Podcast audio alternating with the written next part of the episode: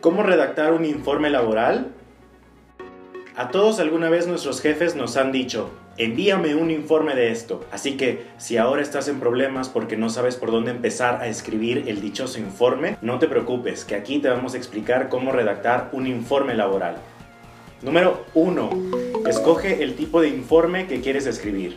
Al redactar un informe existen diferentes formas en las que puedes abordar lo que quieres explicar, dependiendo de la forma de trabajar de tu jefe o de la manera en que quieres narrar los hechos. De acuerdo a esto, los informes laborales pueden dividirse en expositivos, que son una mera relación de los hechos acontecidos de forma cronológica, informativos, que ofrecen al futuro lector un análisis desde el punto de vista del autor o demostrativos que incluyen las conclusiones después de un estudio científico o técnico de algo. Número 2. Define el objetivo. Tienes que responder a la pregunta ¿qué quieres lograr con ese informe? ¿Es solamente una mera orden dada por un superior o buscas convencer a un cliente importante de cerrar el trato? ¿O quizás buscas obtener un ascenso o un aumento de sueldo? En función del objetivo al que quieres llegar será la forma en la que podrás redactar tu informe. Número 3.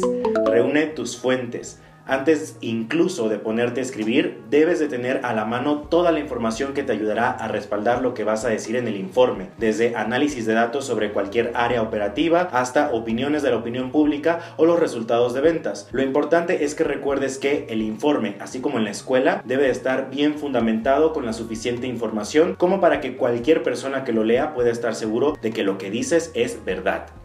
Número 4. Organiza tu información. Ya sea que estés haciendo un informe expositivo o de otro tipo, una vez recolectada tu información, debes darle forma con una estructura clara y concisa sobre lo que quieres narrar. Una idea que nunca falla es la ya siempre clásica fórmula de inicio, desarrollo y final. Aunque debes de tomar en cuenta que a veces el final incluirá una recomendación o un juicio de tu parte al respecto de lo que estás hablando.